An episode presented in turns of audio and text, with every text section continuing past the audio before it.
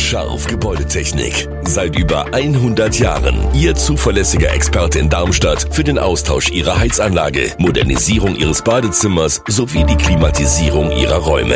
Erwarten Sie mehr von uns, als Sie es gewohnt sind. Scharf Gebäudetechnik.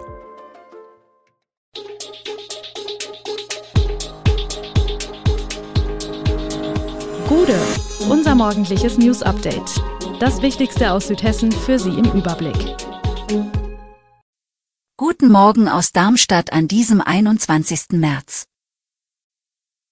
Erneut Streik im öffentlichen Dienst, Radfahrer stirbt bei Verkehrsunfall bei Groß-Gerau, Street Art auf Stromkästen in Lampertheim und Wie digital ist die Mobilität in Hessen? Das und mehr hören Sie heute im Podcast. Heute wird wieder gestreikt, auch in Südhessen. Die Dienstleistungsgewerkschaft Verdi hat für Dienstag und Mittwoch die Beschäftigten des öffentlichen Dienstes zum Ausstand aufgerufen. Schwerpunkte dürften vor allem die Kommunalverwaltungen, Betreuung und Abfallwirtschaft sein, kündigte Verdi Bezirkschefin Karen Hader an. Mit dem Aufruf wollen die Beschäftigten flankieren zu den laufenden Tarifverhandlungen ein deutliches Zeichen setzen. In Darmstadt ist für 9 Uhr und 30 Minuten ein Treffen vor dem DGB-Haus in der Rheinstraße mit anschließendem Demonstrationszug über den Luisenplatz zum Friedensplatz angekündigt. Am Mittwoch gibt es darüber hinaus eine zentrale Kundgebung aller südhessischen Einrichtungen des öffentlichen Dienstes. Beginn ist hier um 9 Uhr in der Hilpertstraße 31. Eine halbe Stunde später soll sich ein Demozug in Bewegung setzen, der wieder über den Luisenplatz zum Friedensplatz führt. Bis circa 13 Uhr soll die Kundgebung andauern. In Südhessen soll es heute Kundgebungen in Heppenheim, Groß-Gerau und dem Odenwaldkreis geben. Alle aktuellen Nachrichten rund um den Streik findet ihr auf unseren Nachrichtenportalen. Wie digital ist unsere Mobilität in Südhessen? Der Tag rückt näher, an dem das strahlkräftigste Objekt im regionalen Nahverkehr erstmals über Darmstädter Straßen rollen wird. Ein fahrerloses Fahrzeug, der autonome Heinerliner, der nach Abschluss einer im Mai beginnenden Versuchsphase ab 2024 ganz ohne Mensch am Steuer Fahrgäste von A nach B befördern soll. Das Projekt dürfte überregional Beachtung finden. Der autonome Heinerliner ist Kernstück des Technologieprojekts KI-basierter Regelbetrieb autonomer On-Demand-Verkehre, Kira, gemeinsam mit dem ebenfalls von künstlicher Intelligenz gesteuerten Propper in Offenbach. Großeinsatz auf dem Werksgelände von Röhm in Weiterstadt.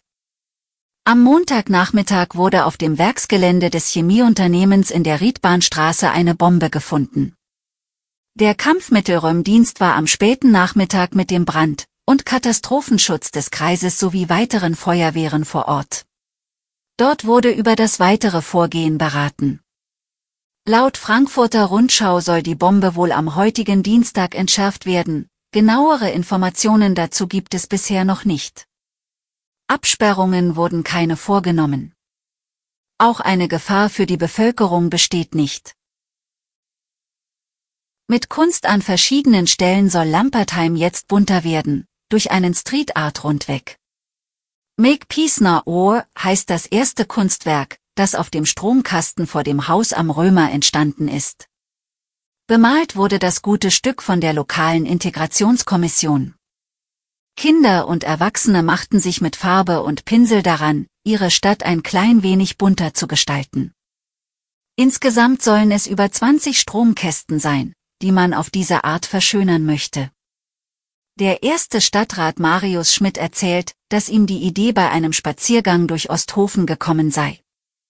Dort waren ihm die vielen hübsch bemalten Stromkästen aufgefallen, die eine Art Street Art Rundweg bilden. Schmidt konnte den Energieanbieter EWR als Partner für das Projekt gewinnen, der die hierfür gedachten Stromkästen betreibt.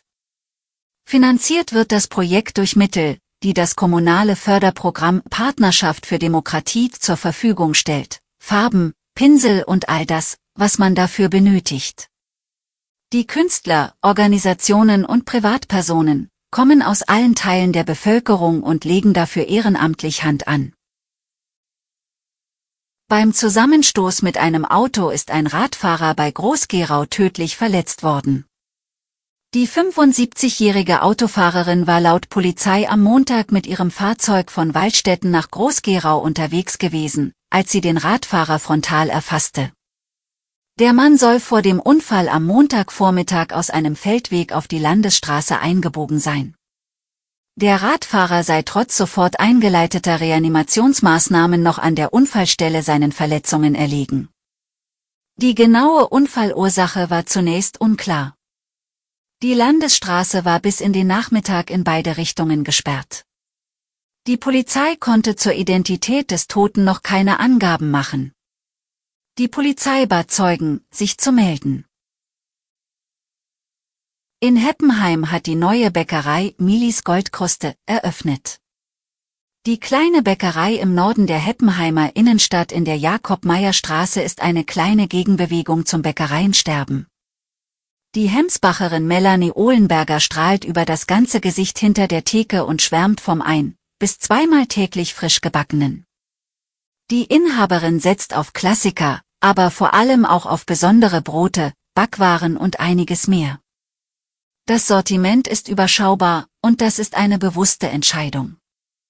Sie erklärt, in dieser ersten Kennenlernphase stellen wir unser Sortiment vor, soll es sogar eher alles Mögliche zum Probieren geben, später dann an verschiedenen Tagen ein unterschiedliches Angebot.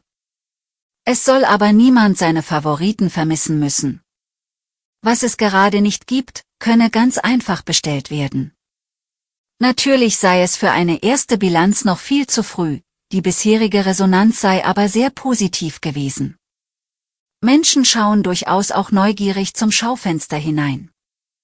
Jetzt müsse die Bäckerei nur noch etwas bekannter werden, erklärt die Inhaberin. Alle Infos zu diesen Themen und noch viel mehr finden Sie stets aktuell auf www.echo-online.de.